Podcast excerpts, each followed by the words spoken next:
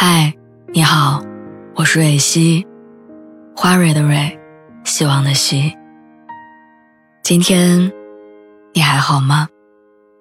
你可以在微信公众号和微博中搜索“蕊希”，每天晚上我都会用一段声音陪你入睡。听完今天的故事，祝你晚安，做个好梦。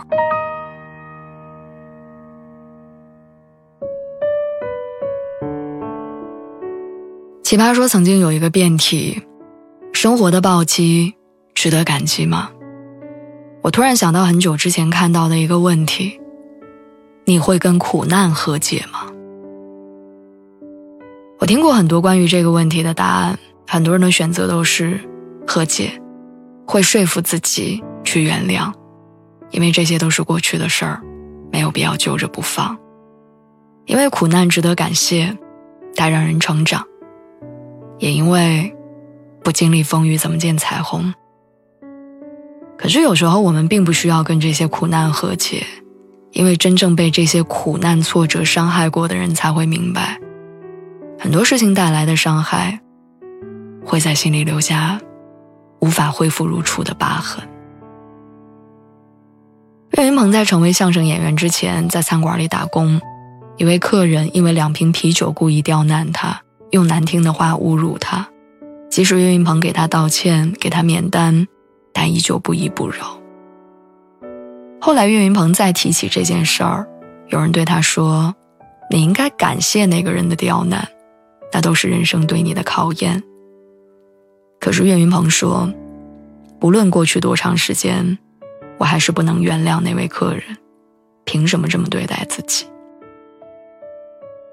即使在很多年之后，岳云鹏已经家喻户晓，多次登上春晚，受到全国人民的掌声，赚了比当年做服务员多太多的钱，但他依旧无法释怀。我曾经有过一份只做了三个月的工作，八个字就能概括那份工作给我的全部：老板拖欠工资，跑路。丢了工作又没赚到钱，让我手足无措。后来终于熬过了那几个月，我也记住了教训，开始有计划的存款，遇到事情会调整心态，在很多事儿上留心。那几个月没有到手的工资，只让我短暂的陷入困境。现在的我已经不再拮据，也不会耿耿于怀，但是我依旧没有办法原谅这件事儿。我需要感谢他拖欠工资，让我成长吗？我要感谢的是那个时候没放弃生活的自己。所以有些事儿是没有办法和解的，虽然嘴上说着不抱怨，只是把他们安稳的放在心里而已。可能你会说，经历过痛苦才会成为更好的人，我们需要感谢那些痛苦。可是没有底线的和解跟原谅，就是在放任对方伤害自己。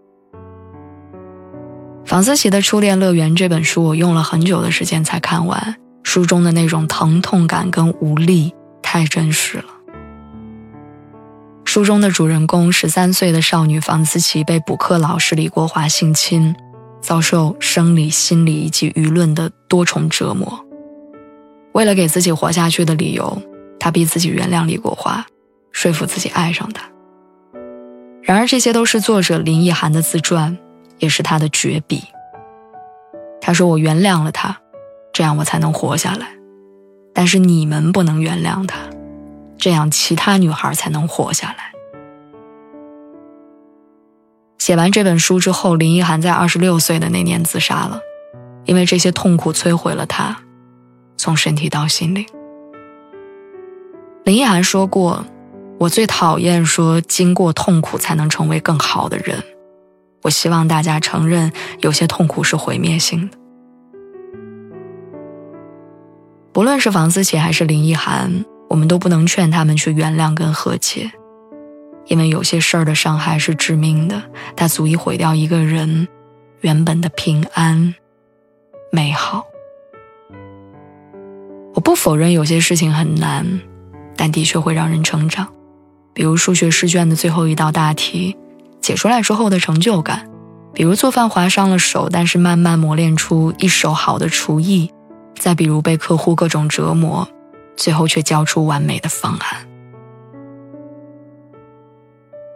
我们从小被教育要宽容，要善良，遇事儿不能斤斤计较，凡事退一步海阔天空。